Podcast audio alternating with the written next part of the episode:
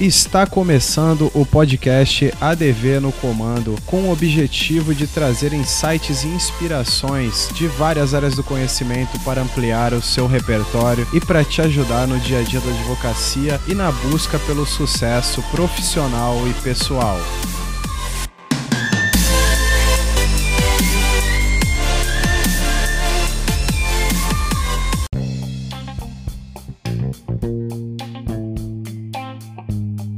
Como é que foi a caminhada né, de conhecer o Andor e, e, escrever esse livro? Bom, eu conheci o Andor, é, assim como muita gente acaba conhecendo, numa palestra. A grande diferença é que a palestra que eu conheci o Andor foi a primeira palestra em que ele deu na vida dele.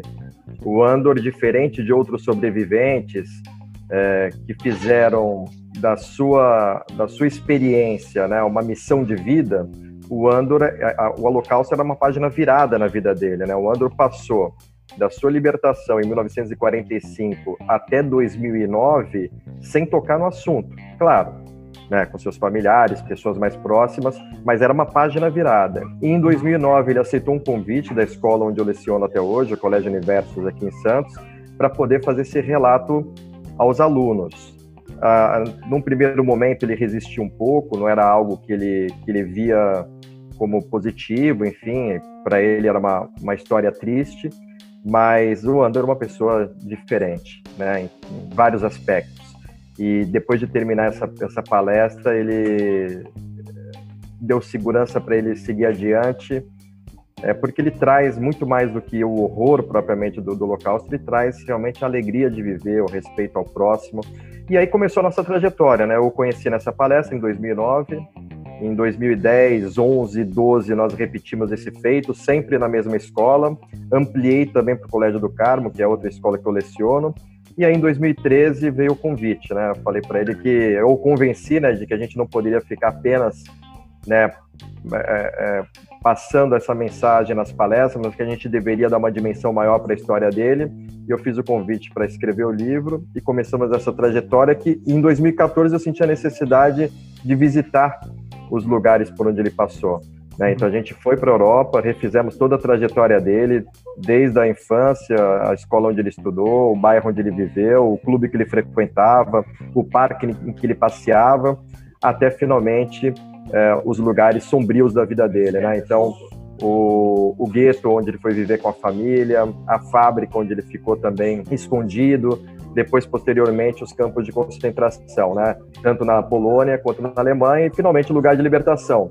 E aí, em 2015, esse projeto, esse sonho virou realidade e o livro foi é, publicado. E você estava lá presente na primeira palestra né, é, em que a gente teve o lançamento do livro. Eu tive essa honra, né, na... no universo. No universo, que foi onde tudo começou, né? Então fiz questão de que essa primeira palestra pudesse ser lá, porque foi ali que ele foi acolhido, né, por, pelos alunos. Uhum. Era, era uma outra turma, mas era um ambiente onde ele onde ele tinha construído aí essa, essa trajetória de palestrante, né, que não era um sonho dele, não era algo que ele pensava, mas que deu muito certo, tanto é que esse ano a gente está completando aí 11 anos já de palestras, agora já numa dimensão maior, com livro, com adaptação para HQ e no Brasil inteiro, né?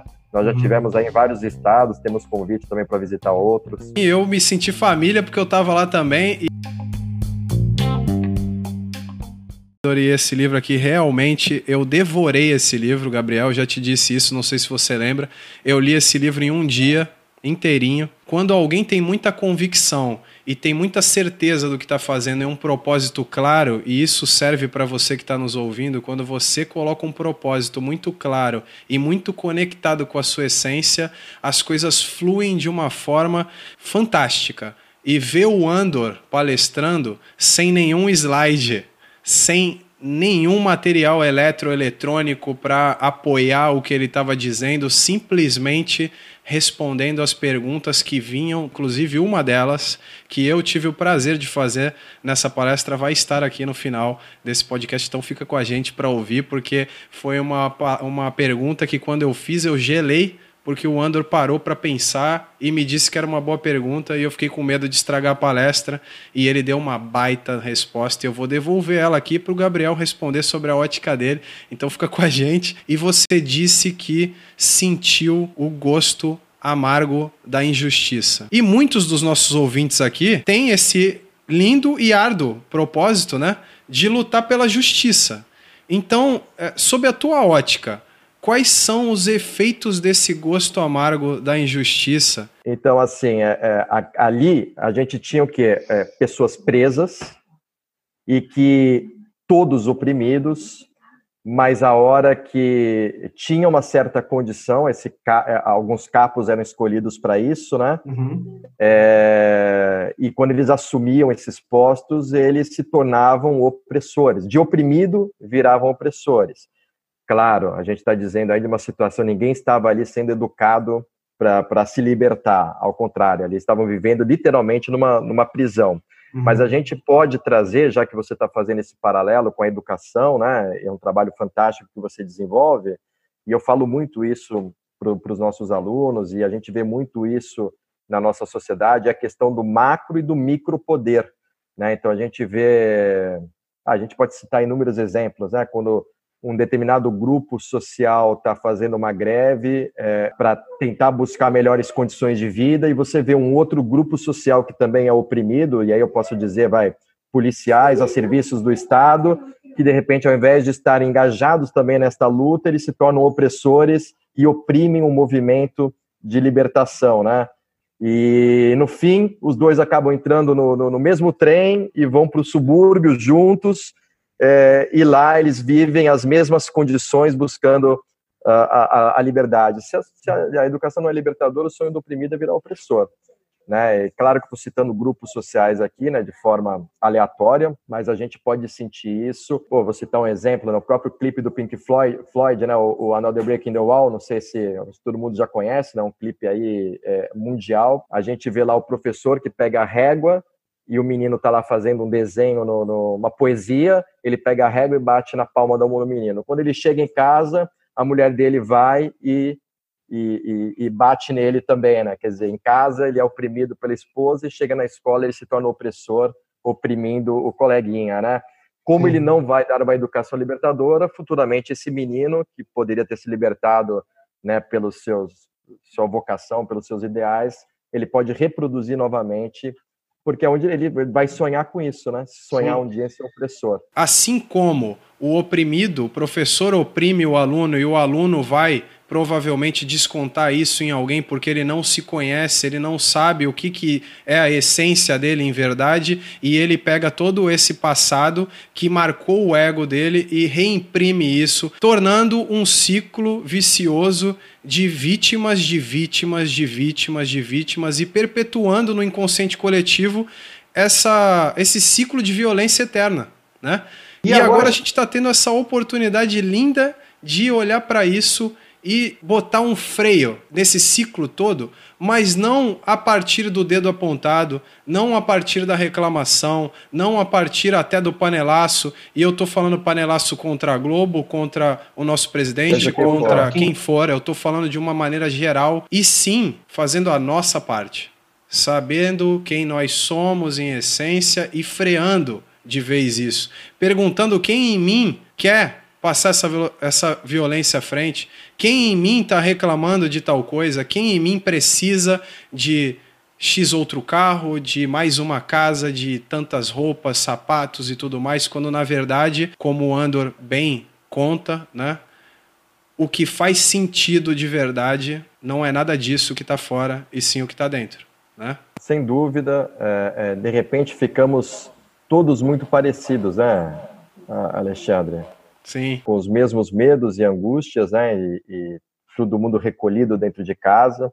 Claro que às vezes a, a situação econômica ela, ela, varia, né? Algumas pessoas podem estar estão mais confortáveis do que outras, têm mais recursos do que outras, mas é, todo mundo vivendo a mesma ansiedade, a mesma angústia, né? Todo mundo vivendo a mesma fragilidade, né? E o que você falou nada mais é do que a máxima socrática, né? Conhece-te a ti mesmo. Né? E se a gente quer conhecer as leis do universo, se a gente quer conhecer o funcionamento do universo, a gente tem que primeiro conhecer quem somos, né? Porque as leis que regem o universo, primeiro, elas regem a nós. O conhece-te a ti mesmo é em si um pleonasmo, né, que diz para a pessoa: conhece-te, mas não aquele que ficou é, com todos aqueles imprints que vêm da sua família, da sua cultura, do credo, do lugar onde está vivendo, mas sim, em verdade, a sua essência. E quando o Andor, é, sem nenhuma condição, cheio de piolho, sem é, é, quase raquítico, não sei nem como que realmente ele conseguiu sobreviver a isso, 30 quilos, né? É, se desprende completamente desse ego, dessa imagem idealizada que tantos é, tantos advogados, tantos profissionais, tantas pessoas sofrem por ficar ligado demais a esse personagem que habita em nós, a todos nós, que por vezes no, nos protege de determinadas situações, mas que nos prejudica quando traz uma carga é, que não é necessária, uma crítica exacerbada, um perfeccionismo que acaba. É, trabalhando como uma limitante do nosso potencial verdadeiro. E aí sim, descolado disso, de repente, né, a pessoa encontra uma essência. Lógico que eu não desejo para ninguém, nem para a humanidade, que tenham que passar pelo que o Andor passou para encontrar com essas facetas nesse nível que ele encontrou. Mas é fato também, e a gente não pode é, deixar isso de lado nesse momento, que nós, como humanidade, estamos sim passando por um chamado enorme para entender determinadas coisas que no bem, no amor, nós não estamos conseguindo entender. E agora temos uma dor incrível. Muitos de nós vamos enterrar familiares, amigos e entes queridos para que a humanidade passe por uma transformação num nível de trazer muito mais amor, compreensão, é, um, um, sentido cooperado de humanidade através desse inimigo invisível que a gente está enfrentando, né? Então acho que isso, esse paralelo da vida do Andor e de toda essa dor cabe muito bem no momento agora sim para inspirar a todos nós a escolhermos qual faceta da nossa personalidade a gente vai usar e tá muito conectado com esse eu que vem do conhece-te a ti mesmo, lá o eu verdadeiro, a nossa essência, para que a gente possa performar melhor profissionalmente, possa ter melhores relacionamentos, se comportar melhor com o cidadão, pensar no outro, enfim, uma gama de coisas, né, que dá para ficar aqui falando até amanhã, né, sobre isso. E a gente vivia um mundo de muitas muitas aparências, né? Aí a gente pode pensar até no mito da caverna de Platão, né? As coisas aparentavam ser algo, algo, né? A gente vê isso pelas próprias mídias sociais, né? A, a, forma como como a gente mostrava esse mundo, as amizades, né? E acho que agora as pessoas estão voltando mais para dentro de si. Claro que no Holocausto era diferente, mas a despersonalização também daqueles prisioneiros, né? Que passaram a vestir a mesma roupa e viver nas mesmas condições, sejam eles, e o Andro dividiu o barracão com o prêmio Nobel, né, dividiu a, a, o barracão com o Rabino, e naquele momento não existia Rabino, não existia prêmio Nobel, era todo mundo igual, vivendo as mesmas angústias, os mesmos medos, né, e, e tiveram que voltar para si mesmo. E o que é que o que que você enxerga quando volta para si mesmo? E aí eu acho que é isso que era a diferença do Andor, né? Quando muita gente pergunta, né, por que que o Andor é, conseguiu superar isso? Porque ele tinha, ao olhar para dentro de si naquele momento é, ruim, delicado, ele encontrava aquele menino cheio de sonhos, muito educado pela, pela sua mãe, a mãe dele, morta em campo de concentração, teve um papel fundamental. Então ele encontrou a pureza, ele encontrou o sonho de retornar ao Brasil, isso que salvou a vida dele num determinado momento, quando ele pensou em tirar a própria vida. Né? Ele lembrou do Brasil, ele lembrou do avô, ele lembrou da mãe, e eu acho que isso que salvou, né? Ao olhar para dentro de si, ao tentar conhecer a si mesmo, mesmo dentro da inocência dele, ele encontrou essa paz, essa, esse amor e, e, isso que levou ele adiante e que, e que matou muitos prêmios nobres que foram capaz, capazes de fazer coisas fantásticas, né? Mas que de repente olhando para dentro de si encontrava também aquele horror que era refletido naquele né, naquele mal todo que estava vivendo. É complicado, mas o, o, psicológico é fundamental nessa situação, é onde a gente tem que se fortalecer. É, é aquilo, né? É responder a pergunta, né? O que realmente importa? Exato. é o que realmente importa, né? Então hoje a gente tem que pensar nisso, né? O, o que realmente a gente, claro que todo mundo se preocupa, né, com as questões econômicas, com a profissão, com sonhos, mas o que importa hoje é a vida, né? É, a gente perdeu e aí é interessante também, né, que o André fala muito sobre isso. A, estamos perdendo, claro que não totalmente, né, mas a nossa liberdade ela foi privada, né? A gente já não tem mais a liberdade de ir e vir, né? de, de poder levar adiante uh, os nossos projetos. A gente está com essa liberdade cerceada, mas a gente sabe que é por um tempo, né? É, não, não, passa pela nossa cabeça que isso pode pode ser pra, por toda a eternidade, diferente dos prisioneiros judeus que olhava e só via uma saída, né? A, a fumaça sair sair pela chaminé. Era assim que essa era a verdade que, que vendiam para eles dentro do campo. Você uhum. só tem uma, uma saída, né? É, fugir você não consegue, né? Você vai trabalhar exaustivamente até a morte ou você vai sair pelo chaminé. Sim. E hoje a gente está com a liberdade um pouco cerceada, né? A gente está todo mundo dentro de casa, essa orientação, né? Ainda que a gente possa transgredir isso e, e pagar o preço, né? De, de, dessa transgressão, mas a nossa liberdade está cerceada e a liberdade é a própria vida, né? Então o que realmente importa hoje é a vida, né? A nossa liber... O que está valendo é a nossa vida, a nossa liberdade pela nossa vida. Né? Então a gente está abrindo mão dessa liberdade porque a gente acredita que a vida é o que, tá... é o que existe de mais importante. E acho que isso serve para todas as profissões, né? É, como você está tá colocando e a área que você atua, né, dentro do direito, as pessoas poderem olhar e falar, pô, o que, que é o direito, né? É, primeiro que o direito, né, ele, ele, nasce, né, e aí, claro que a gente vai pegar aí da, das questões históricas, né, Declaração dos Direitos do Homem e do Cidadão, né, e aí a gente tem aí é, o direito à vida, direito à liberdade, tudo isso que a gente está falando agora, né?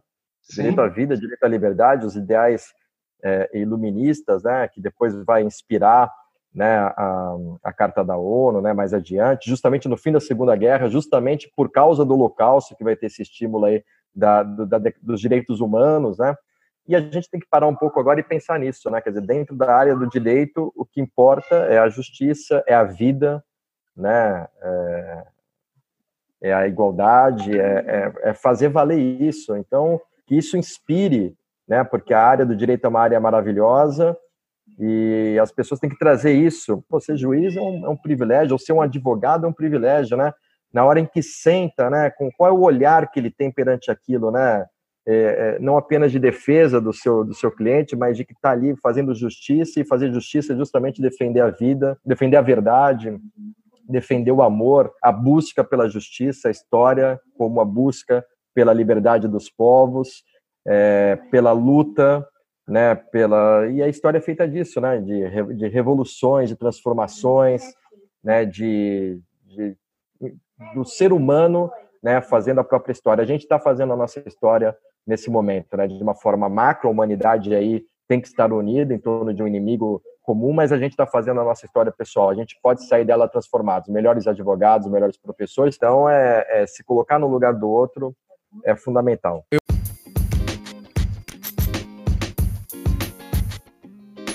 Eu falo muito para os meus alunos, para os meus colegas, né, que acabam se tornando meus alunos, advogados aos quais eu dou aula, que vários deles têm uma competência técnica exuberante, mas eles ficam com medo de externalizar esse conhecimento técnico em forma de ações, em forma de remédios jurídicos, porque muitas vezes eles têm medo de do tete a tete ali com o seu cliente, né? Do atendimento, do cliente de repente fazer uma pergunta para ele que ele não sabe. Essa faceta, né, do que você trouxe agora, da, da empatia, eu digo para eles: seja empático, ouça ativamente, ouça na essência o seu cliente e se ele perguntar algo que você não saiba, seja honesto, diga a ele que vai procurar a resposta, porque nenhum de nós é 100%.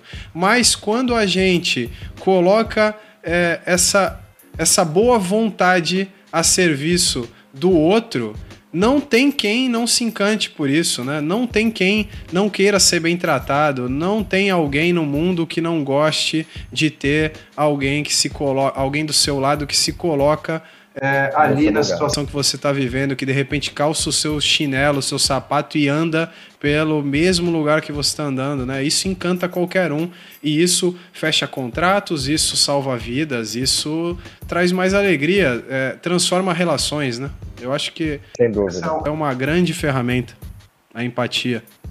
Sem dúvida, se colocar no lugar do outro. Não tenho a, menor dúvida disso, Alexandre. O que você falou é, é, é o ponto fundamental, né? Palavra empatia significa isso, né? Você se colocar no, no lugar do outro, né? Isso serve para qualquer profissão. Né? A gente se colocar no lugar do outro, sentir os mesmos medos, né? Os mesmos receios, né? É, ninguém procura um advogado, né? Se não está vivendo né, uma situação particular, um, uma angústia, um Sim. problema, né? Então a gente tem que se, se enxergar parte aí desse, desse problema. E se Sim. você não tem a solução na hora, você vai buscar uma solução junto, né? Com você certeza. vai lutar junto, né? Eu acho que a beleza está nisso, né? A gente tem que ser um pouco menos a técnica, ela é fundamental, né, para qualquer profissão, né? Mas a essência, ela está é, na, nas emoções, né? É ali que a Justamente. Gente vai Justamente. Mais uma vez a gente volta a isso. Não adianta a pessoa ser técnica e ser uma pedra de gelo, porque ela não vai conseguir se conectar. E, e os advogados, né? Falando aqui do, do, das pessoas que nos ouvem aqui, é, são pessoas que são uma ferramenta estrutural da administração da justiça que trazem de volta a justiça e salvam vidas a partir do seu conhecimento técnico. Isso é, é um poder muito grande que precisa ser usado com responsabilidade, mas mais do que qualquer coisa, é um poder que precisa ser usado, né?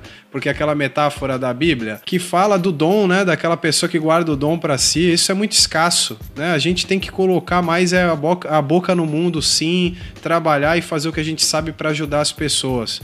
É, e a gente está vivendo um momento que, mais uma vez, estamos sendo chamados a esse essa, essa reflexão né? e, e poder colocar isso para frente. Você acredita que, de alguma forma, não saber quem ele era ajudou ele a sobreviver? Ele fala sempre é, que ele vivia, ele e outros, né, de forma instintiva né, como um cachorrinho abandonado, né, que de repente tem um lar e se perde do dono, né, um cachorrinho que tem um lar, que é todo mimado, né, que, que vive ali, né, de, de amor, e de repente ele perde-se do dono e passa a viver um cachorro que está andando na rua, virando lata, virando lixo, tentando sobreviver de forma instintiva, ou seja, ele não pensa, ele não tem o, o dia seguinte, ele não tem o momento seguinte né? Ele vive apenas o presente, o hoje, ele vive para comer e vive para sobreviver. Né? Esse processo foi um processo que é, é, acho que muitos viveram né, em determinado momento. É difícil a gente pensar também porque foi uma trajetória longa do, do Andor, né? mais de um ano vivendo no campo de concentração. Então, acho que ele passou por diversas fases né? Então, é, essa fase é uma fase é, final, né? onde ele já estava com quase 30 quilos, é, onde o próprio corpo já respondia fisicamente a isso, né? as unhas não cresciam, o cabelo não crescia, ele perdia peso, o psicológico já tinha já é, sido destruído, né? e aí ele passa a viver de forma instintiva. Né? É, eu acho que naquele momento só isso poderia dar uma sobrevida a alguém é, não, não ter mais essas, essas emoções, viver de forma instintiva, né? Sim, Agora, sim. naquele primeiro momento, eu acho que o, que o cara, aquela sementinha de amor que estava dentro dele, né? Aquele conforto que ele, que ele ainda tinha dentro de si, eu acho que foi importante para que ele pudesse é, atravessar os primeiros dias, porque muitos morriam, inclusive, quando chega, logo que chegavam, né? Porque a viagem já era perturbadora, né? O impacto da chegada era perturbador, né? Então, acho que uh, o fato dele ter uma base moral, ética, né? Um, um caráter, né? Um, um sonho dele ser muito jovem também, eu acho que talvez sem saber muito o que estava acontecendo ali, eu acho que tudo isso contribuiu para que ele pudesse uh, atravessar os primeiros momentos. Né? Agora, é tudo muito complicado, nem ele sabe responder, né? Uhum. Ele é, para ele realmente era tudo de uma forma instintiva, né? Ele tentava anular a emoção ao máximo. Não cabia emoção enquanto ele estava lá dentro. Tem uma ferramenta da PNL que se chama Ponte ao Futuro, que é nada mais nada menos do que a pessoa visualizar lá na frente algo que vai acontecer na vida dela.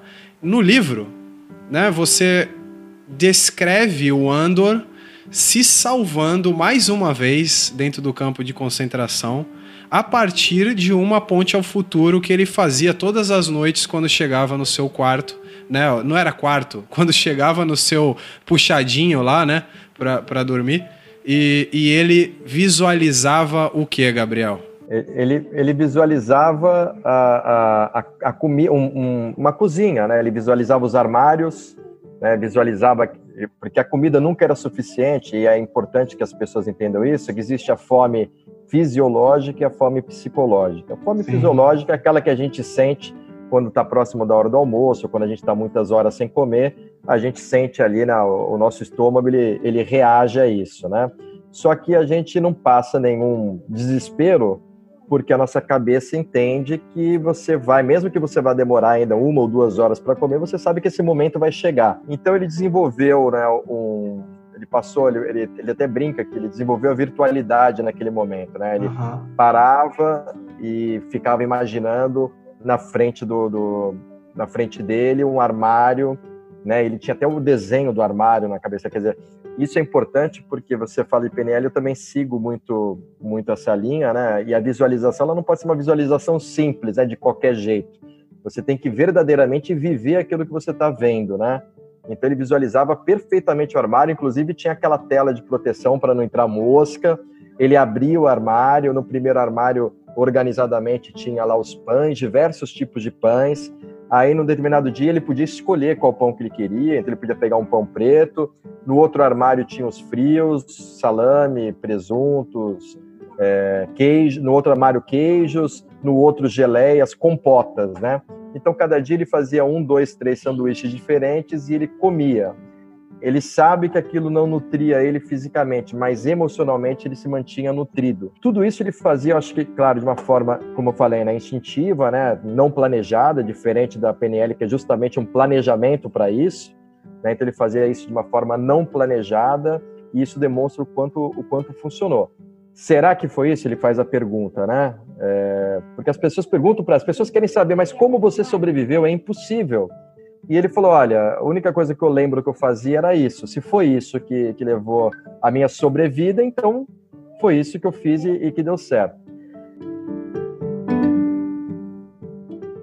E no nosso dia a dia funciona, Alexandre. Se eu, se eu posso contar essa experiência abertamente, antes mesmo de começar a escrever a primeira linha do livro, apenas quando o Andor é, tinha aceitado o meu convite, e ali não foi simplesmente, pô, eu estava diante de uma história, o meu sonho era ser escritor, né? É, eu sou um historiador, então eu tinha ali tudo na minha frente, né? Uma história incrível, diferente do único brasileiro sobrevivente. Só que eu não tinha escrito uma linha ainda. E aí surge aquele medo, né? Será que vou ser capaz de escrever uma linha, quanto mais uma página ou um livro? Né? Só que nos meus exercícios de PNL, que eu também não sou, não é minha formação, mas algo que também é, é, eu sempre levei como uma verdade, eu já me visualizava, na época não existia ainda o programa do Bial, existia o programa do Jô, eu estou falando de 2013, mas eu já me, eu me visualizava sentado na frente do Jô com o livro e dando a entrevista para o Jô. E isso, esse exercício eu fazia quase diariamente. O livro ia sair, eu não tinha escrito uma linha ainda que o livro ia sair e eu ia ser entrevistado pelo melhor, melhor entrevistador do Brasil, pelo menos o mais conhecido deles, né? Programa de maior audiência na época, né? dentro dessa linha de talk show. E cinco, menos de cinco anos depois, eu estava sentado na frente do Bial dando entrevista e o livro pronto, né? Sem que as coisas acontecendo naturalmente, porque isso já, essa construção já tinha feito dentro de mim, né? E o livro fluiu.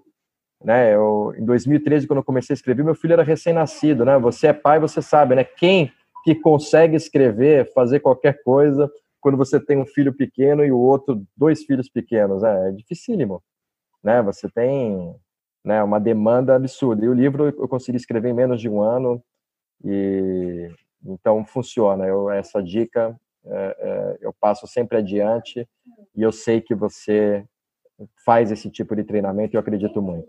Né, o nosso cérebro não distingue o que é virtual e o que é real, e a gente consegue, a partir dessa visualização que o Andor fazia, por exemplo, é, ele não conseguia colocar alimento dentro do seu próprio estômago, mas com certeza ele alimentava com hormônios, com várias substâncias a sua própria corrente sanguínea e isso tinha um impacto positivo na fisiologia dele. Assim fechamos essa primeira parte desse episódio. Semana que vem tem a continuação e eu agradeço a você, excelência, que nos acompanhou. Lembrando que você me encontra em todas as redes sociais, basta procurar por ADV no comando e você também pode indicar convidados, temas e dar os seus feedbacks porque eles são fundamentais para a melhoria desse trabalho. Então, se você tiver alguma sugestão, entre em contato comigo via direct do Instagram, ADV no comando. Grande abraço e até o próximo episódio.